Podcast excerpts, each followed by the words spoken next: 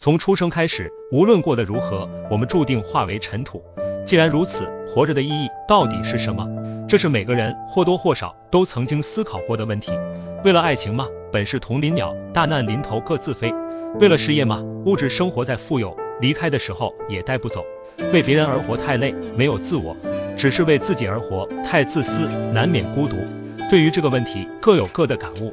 其中一个答案也许很简单：活着的意义，为了我们是活生生的人，不管愿不愿意，既然来到世上走一趟，生而为人就有牵挂和责任。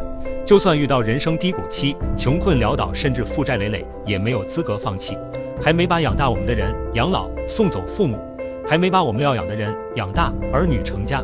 再苦再难也要坚强，砥砺前行，活在当下。能让父母老有所依，就是安慰；陪伴着儿女的成长，就是快乐和幸福。如果落魄的时候，另一半不离不弃，就是温暖，用一辈子珍惜。活着的本身，对于家人就是意义。至于自己能活多久，活成什么样，不重要了，交给时间吧。